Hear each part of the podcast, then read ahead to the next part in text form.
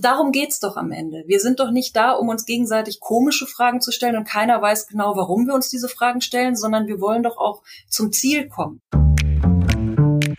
Hallo und herzlich willkommen zurück zu Coachgeflüster, dem Podcast des Inqua Instituts für Coaching. Mein Name ist Johannes Juncker und ich spreche heute wieder mit Marisa Adenaf, Karrierecoach und Rhetorikexpertin aus Hannover.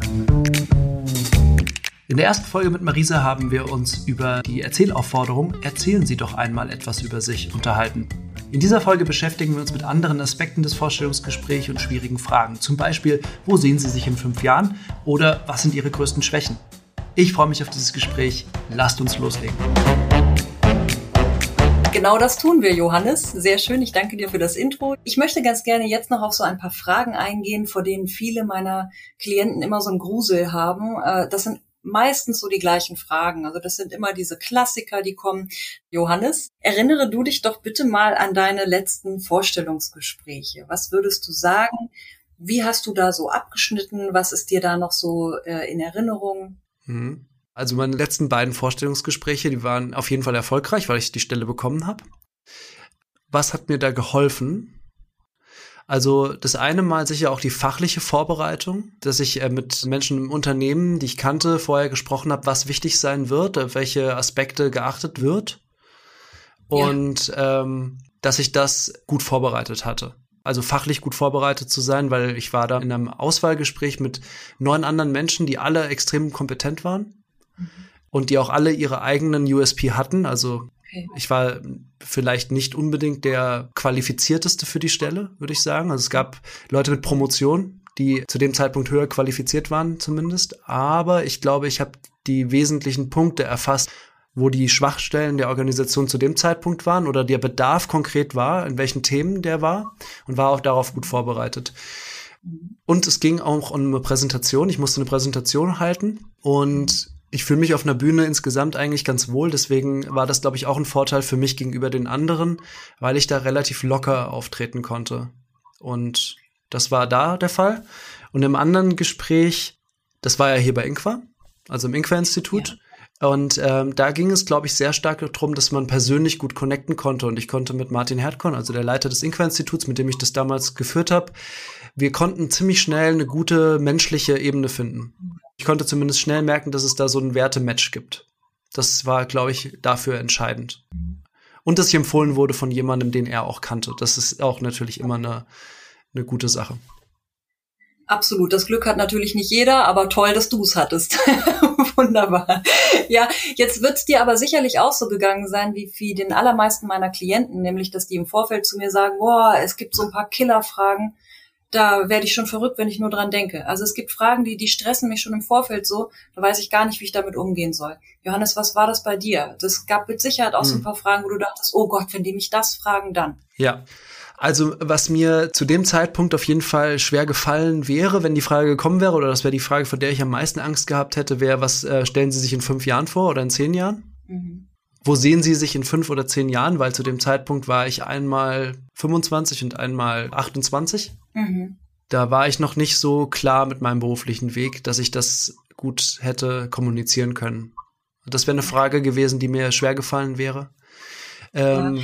Lass uns mal bitte gerade da bleiben, weil das gerade echt eine ganz spannende Frage ist und eine von denen, bei denen wirklich die allermeisten mir auch sagen, das ist eine furchtbare Frage.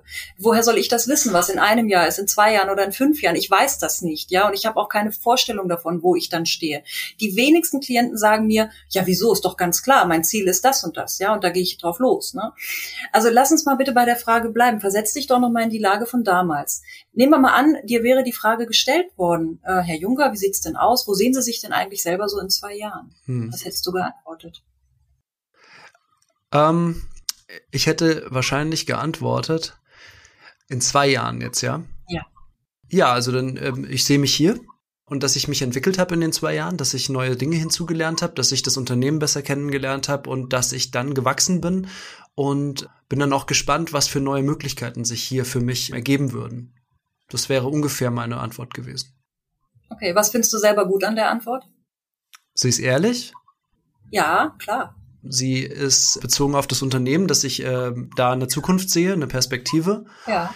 dass ich denke, in der frühen Karrierephase geht es um Entwicklung. Also das ist, das war meine Überzeugung zu dem Zeitpunkt, ist auch immer noch meine Überzeugung. Wenn junge Klientinnen und Klienten zu mir kommen, da geht's, ich finde, es geht in den ersten sieben Jahren ums Lernen und ums Entwickeln. Ja.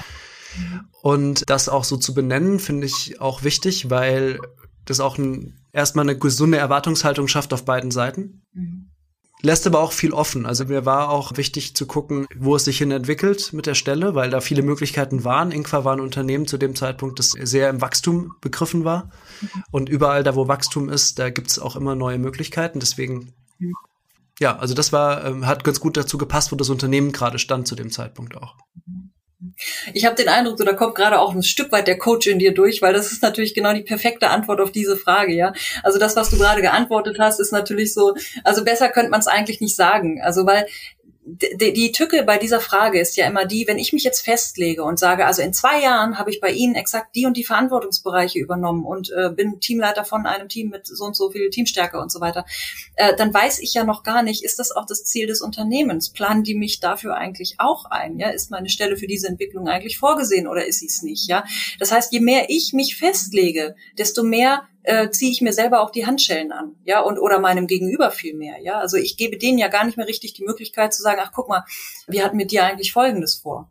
Das mhm. heißt, was du gerade gemacht hast, du, du sagst zwar schon, ich sehe mich auf jeden Fall hier im Unternehmen, was immer gut ist, weil natürlich ein Unternehmen, das erstmal in einen Neuling investiert, den nach Möglichkeit auch gerne halten möchte, damit sich diese Investition auch wirtschaftlich auszahlt. Ja, die möchten natürlich nicht, dass du einsteigst, musst ein halbes Jahr eingearbeitet werden und sobald du trittsicher bist und selber losläufst, äh, bist du quasi wieder weg. Ja, das ist natürlich ein Albtraum für ein Unternehmen. Ähm, aber die wollen natürlich auch mit dir irgendwie ein Stück weit arbeiten können, ja, und äh, dass du dich entwickeln willst und so weiter, das ist super. Also das ist für ein Unternehmen super und das ist auch super, wenn du das sagst dass du dich entwickeln willst, weil das heißt nämlich, du bist flexibel und du bist noch offen dafür, du bist offen dafür, nicht auf der Stelle zu treten, sondern dass es auch weitergehen kann. Man kann mit dir planen. Ja, also alles, was du gerade genannt hast, ist für deinen Gesprächspartner im Grunde genommen super als Arbeitsfläche. Mhm. Ja, für den weiteren Dialog. Dann können sie konkreter werden und können dich fragen, okay, wir hatten Folgendes geplant und äh, gehen Sie damit? Ist das auch in Ihrem Interessensfeld und so weiter? Mhm. Genau. Johannes, du machst es mir einfach, äh, du machst es mir einfach hier, du, oder oder zu schwer. Ich kann gar nichts mehr erläutern, weil du das alles schon machst. Okay. okay. Äh, ja, freut mich. Ich kann natürlich auch versuchen, eine schlechte Antwort zu geben. Nee, nee, bitte nicht. Welche anderen Fragen ähm, hast du so in Erinnerung, die dir irgendwie ja Befürchtungen gemacht hätten? Sicherlich, ähm, ich wäre zumindest mindestens irritiert gewesen bei der Frage, was denkst du ist deine größte Schwäche? Mhm. Ist, glaube ich, auch eine, eine bisschen eine seltsame Frage. Ähm, was würdest du denn darauf antworten? Was würdest du denn heute darauf antworten? Heute? Wenn man fragen würde, Herr Juncker, wo sehen Sie denn eigentlich so Ihre größten Schwächen? Oder besonders schön ist die Fragestellung, Herr Juncker, was glauben Sie eigentlich, welche Ihrer Schwächen Ihnen bei Ihrer Tätigkeit für unser Unternehmen am meisten im Wege stehen würde? Mhm. Die Frage ist deshalb so fies, weil die impliziert, man hat gleich mehrere Schwächen. Woher wollen die das wissen? Okay. Wird gestellt, die ja. Frage. Okay, also ich würde, glaube ich, so antworten, ich würde gern was über meine Persönlichkeit erzählen, was, glaube ich, wichtig ist, einfach, wenn ich bei Ihnen im Unternehmen bin, dass Sie das wissen über mich, wie ich ticke. Ob das jetzt eine Schwäche ist oder nicht, das können Sie beurteilen. Ich habe bestimmte Merkmale. Ich bin sehr neugierig. Mhm. Ich bin sehr, äh, ich habe viele Ideen und ich bin begeisterungsfähig. Und das kann in dieser Kombination manchmal ähm, schwierig sein. Für mich, weil ich gerne, wenn meine Kolleginnen und Kollegen spannende Projekte haben und in meiner Funktion in Kommunikation bin ich einfach in vielen Abteilungen mit drin, habe ich. Lust, an Projekten mitzuarbeiten. Mhm. Und wenn ich dann um Hilfe gebeten werde, helfe ich sehr gerne. Und das mhm. ist was, wo ich mich einfach checken muss. Und das weiß ich inzwischen durch meine Erfahrung, dass ich immer abschätzen muss, wie ich mit meinen Ressourcen gut umgehe. Das habe ich inzwischen gut im Griff, aber das ist einfach, das ist einfach eine innere Drang von mir mitzugestalten und da muss ich einfach bei mir immer mal gucken, wie viele Ressourcen habe ich gerade frei und wie kann ich die gut einteilen. Da bin ich schon sehr gewachsen in den letzten Jahren.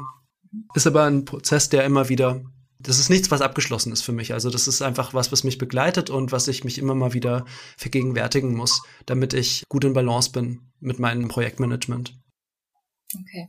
Und wenn ich jetzt Ihre ehemaligen Vorgesetzten anrufen würde und würde die fragen, wie die das Ganze beurteilen, diese Merkmale Ihrer Persönlichkeit, die Sie uns gerade genannt haben, was würden die dazu sagen? Wie würden die das sehen? Ich glaube, die würden das gar nicht so anders beschreiben, als ich das jetzt beschrieben habe Würde ich jetzt mhm. einfach denken. Also die würden wahrscheinlich sagen sowas wie, ja, Johannes hat viele Fähigkeiten und viele Interessen und ist neugierig und deswegen müssen wir schauen, wo wir ihn am besten einsetzen können. Mhm. Okay. Wann sind Sie denn mal in Ihrer Berufs-, in Ihrer Erwerbsbiografie von irgendjemandem so, äh, ja, herbe kritisiert worden auch? Dass man sagen könnte, das war jetzt, äh, das war jetzt etwas, was ich sehr ernst genommen habe.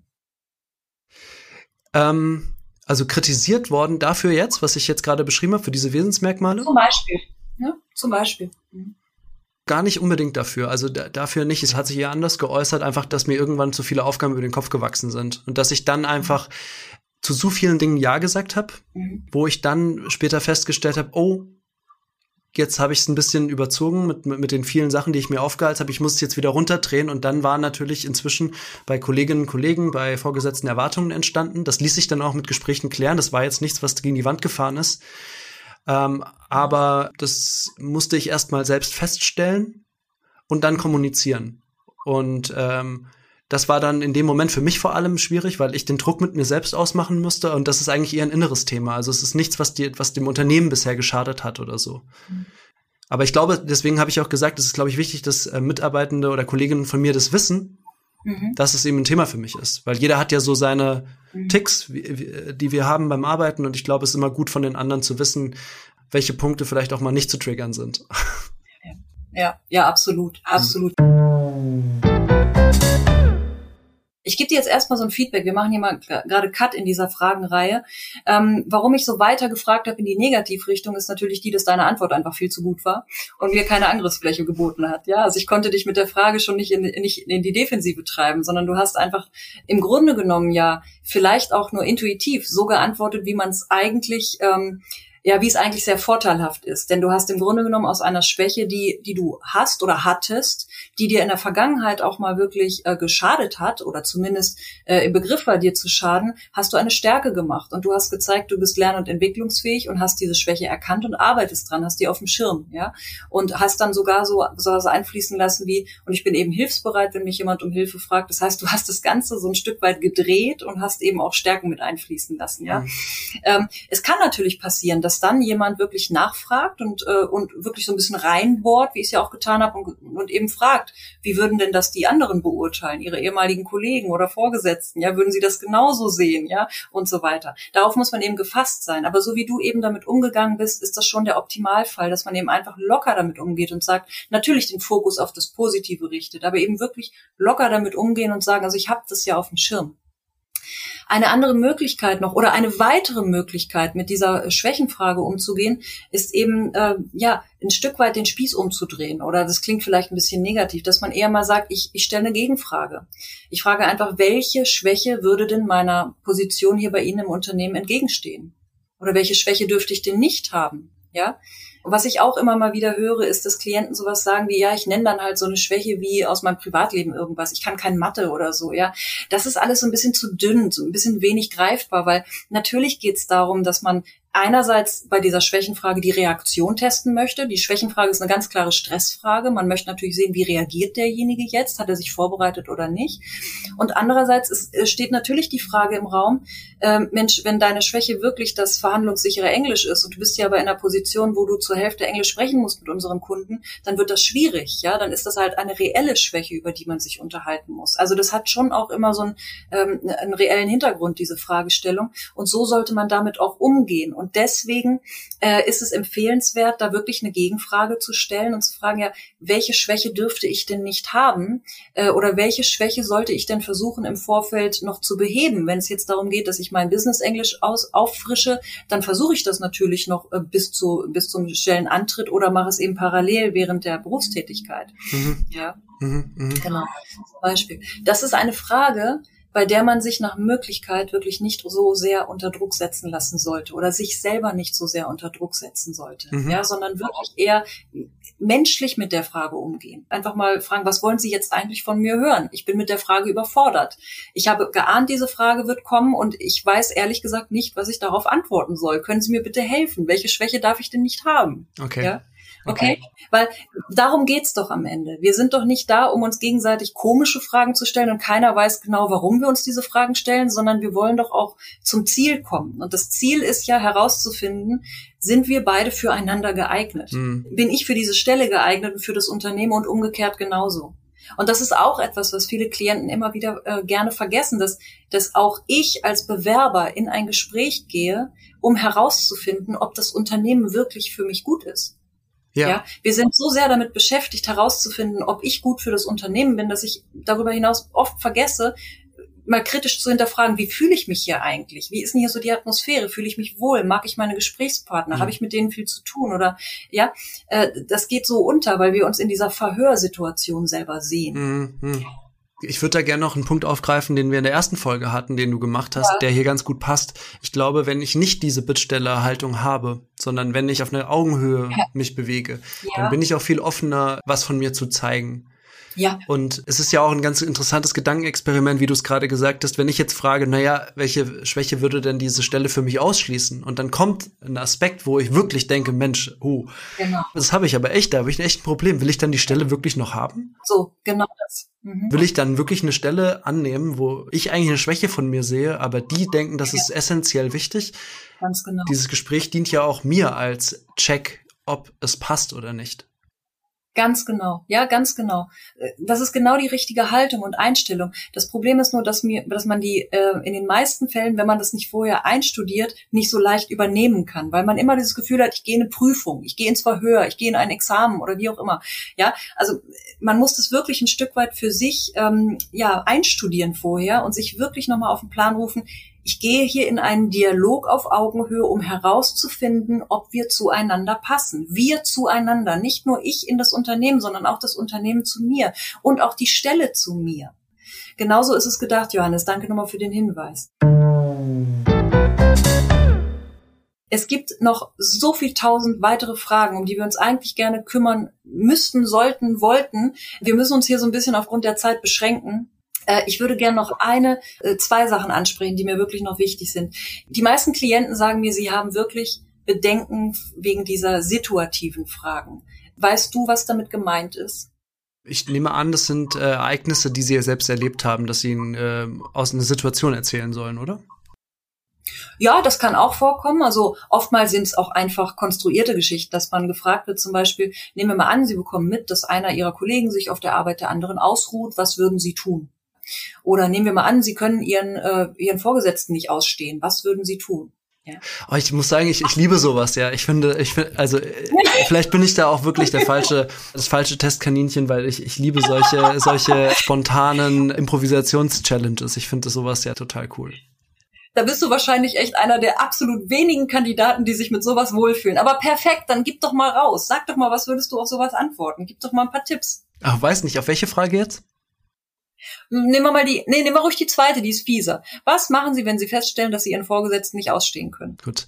Also meine beiden lieben Vorgesetzten bei Inqua, die hören jetzt bitte mal kurz weg. Die sind raus. Die sind ähm, also zunächst mal würde ich mich fragen, was kann ich denn konkret nicht ausstehen an dieser Person oder was ist es denn, was mir ein schlechtes Gefühl gibt? Weil irgendein negatives Gefühl habe ich ja und dann würde ich erstmal da mich selbst ergründen, was da eigentlich das Problem ist.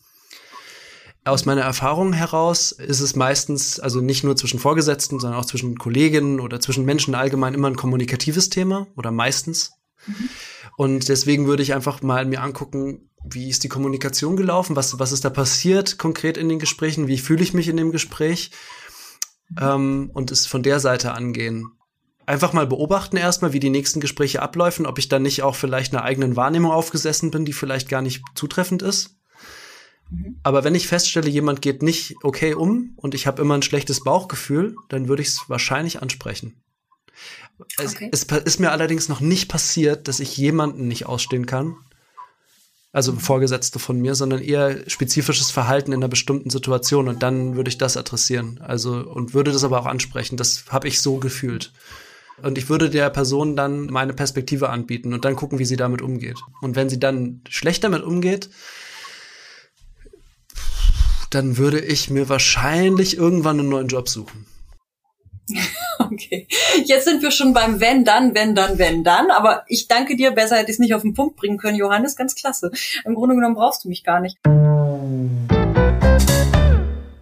Ich würde abschließend noch gerne auf ein ganz wichtiges Thema eingehen und das ist das Thema ganz am Ende, nicht etwa Gehaltsverhandlung, das ist wieder so, so eine Sache für sich, das füllt nochmal drei weitere Coach-Geflüster-Sendungen, äh, sondern die andere Frage vorab, wenn es sich das Gespräch dem Ende zuneigt und eigentlich mein Gesprächspartner alles äh, von mir gehört hat, was er glaubt, was wichtig war, kommt meistens noch die Frage, Herr Juncker, haben Sie noch Fragen an uns? Mhm. Hast du da jetzt so äh, ad hoc so ein paar Fragen, die du eigentlich so immer stellen würdest? Mhm. Oder gibt es sowas, wo du dich dran erinnerst, welche Fragen du mal gestellt hast? Also erstmal würde ich gucken, ich, ich würde mir vorher Fragen aufschreiben, die mir wichtig sind, dass die geklärt sind. Und wenn die alle schon geklärt sind, würde ich, glaube ich, erstmal das Feedback geben, dass das Gespräch so gut war und so informativ, dass erstmal meine Fragen weitestgehend beantwortet sind. Dass ich, wenn ich keine habe, dann habe ich keine. Mhm. Grundsätzlich ist es mir schon wichtig, wenn der Vorgesetzte, die Vorgesetzte dabei ist, mit der ich arbeiten würde, wäre es mir wichtig zu wissen, wie sie das, er oder sie das Team beschreiben würde. Mhm. Also wie redet er oder sie über die Leute im Team? Ja. Das wäre das Ziel für mich, rauszufinden. Ich würde auch so ein bisschen versuchen, rausfinden zu wollen, wie führt diese Person? Was für ein mhm. Verständnis hat sie von Führung? Also ist es eher ein kooperatives Führen oder ist es eher, ich sage hier, was los ist und mhm weil ich auch prüfen will, dann, ob es das ist, was ich in Führung brauche. Mhm. Das ist eigentlich der Bereich, der mir am wichtigsten wäre, rauszufinden. Also erstmal diese ganzen Sachen klären und wenn ich das geklärt habe, wenn menschlich und von der Aufgabe her alles klar ist, dann würde ich vielleicht noch andere Fragen, die eher organisatorisch sind, stellen. Okay. Okay, gut. Ähm, jetzt hast du was ganz Wichtiges gesagt. Und zwar hast du gesagt, wenn ich keine Fragen habe, dann habe ich keine. Da möchte ich gerne mal reingehen, weil ähm, dass man keine Fragen hat tatsächlich, der Fall ist relativ selten, weil irgendwelche Fragen bleiben eigentlich immer. Und ganz ehrlich, es sollten Fragen übrig bleiben. Also eigentlich sollte man immer ein Vorstellungsgespräch mit eigenen Fragen beenden.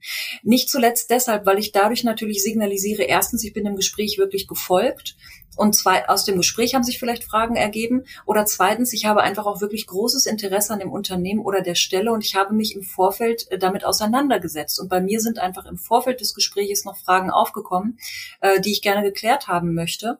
Äh, und es, ja, es wirkt immer so ein bisschen, ähm, seltsam, wenn man sagt, man hat keine Fragen. Es sei denn, man sagt, meine offenen Fragen, die ich hatte, die haben wir jetzt schon im Dialog klären können. Das waren, und dann würde ich noch mal kurz wiederholen, welche Fragen ich hatte, die geklärt wurden, damit man halt einfach sieht, ich hatte diese Fragen im Vorfeld schon hm. vorbereitet. Ja, das ist ein super Hinweis.